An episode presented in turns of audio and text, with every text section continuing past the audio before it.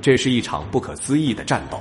米国人为了对付越军的坑道，动用了高爆燃烧弹、喷火坦克，甚至还丧心病狂地使用了生物武器，还是无果而终。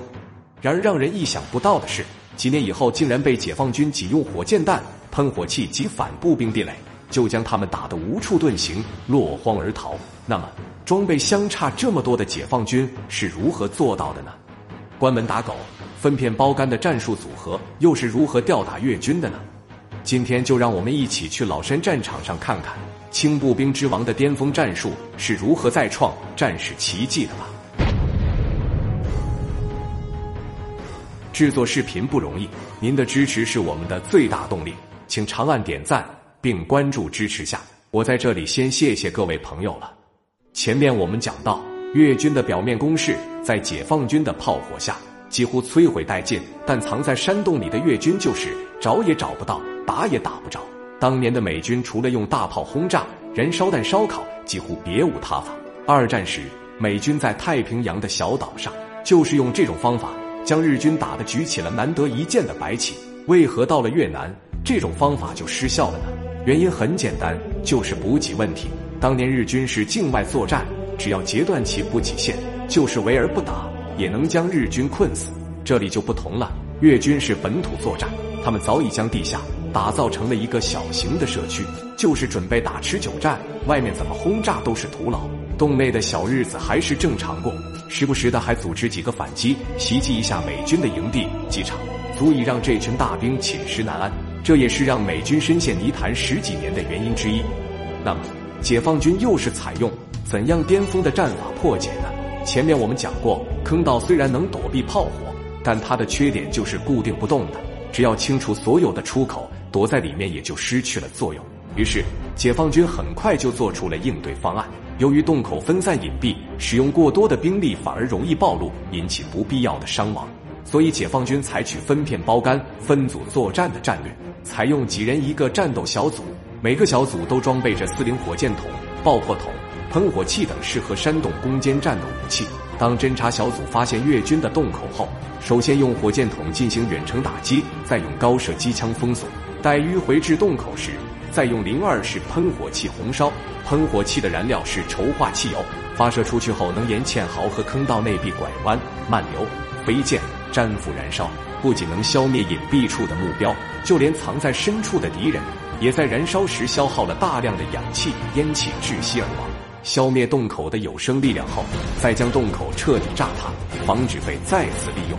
对付那种大型岩洞多的出口，无法将其炸塌。战士们就在周边布以大量的反步兵地雷，同时在其前面修几条战壕，严密防守，让其失去出口的作用。在隐蔽的洞口，只要有士兵出入，很容易就被发现。再大的地下工事，出入口数量有限，破坏一个就少一个，一招关门打狗，让其自生自灭。值得一提的是，喷火兵在这一战中发挥了巨大的作用，他们捣毁的藏兵洞与指挥中心等洞穴，仅次于炮兵部队。期间也涌现出一大批战斗英雄，他们是四零师防化连的两名战士张斌与唐荣华。在老山收复战打响的前夜，身背三十公斤装备与战士们一道，在茂密的丛林之中穿插行军。经过长时间的急行军后，已抵达进攻位置。战斗很快就打响，他们已顾不上劳累，向目标高地发起进攻。由于他们的突然出击，让山洞里梦中的越军直接变成了一道越南名菜。然而，他们的枪声也惊动了周边的越军，几处火力点同时冒出火光，冲在前面的几名战士应声而到。眼见战友倒下，张斌火冒三丈，带着助手唐荣华冲了上去。就在这时，天空突然传来炮弹的呼啸声，一枚炮弹不偏不倚地掉在他们两米开外的地方，冒出一丝青烟后失去了动静。死里逃生的他们对着洞口摁下了按钮，一条火龙飞奔而出，整个山洞燃起了大火。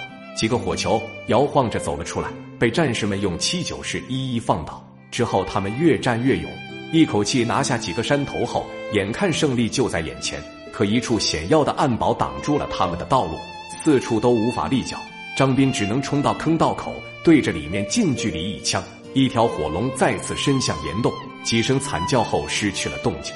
然而他自己也被里面反弹的烈焰灼烧，失去了知觉。当他再次醒来时，已是后方的野战医院。然而他自己都不知道的是，就是他负伤前的那一击，竟然端掉了一个连部指挥所，包括一名上尉在内的数名越军军官全部葬身火海。这一战。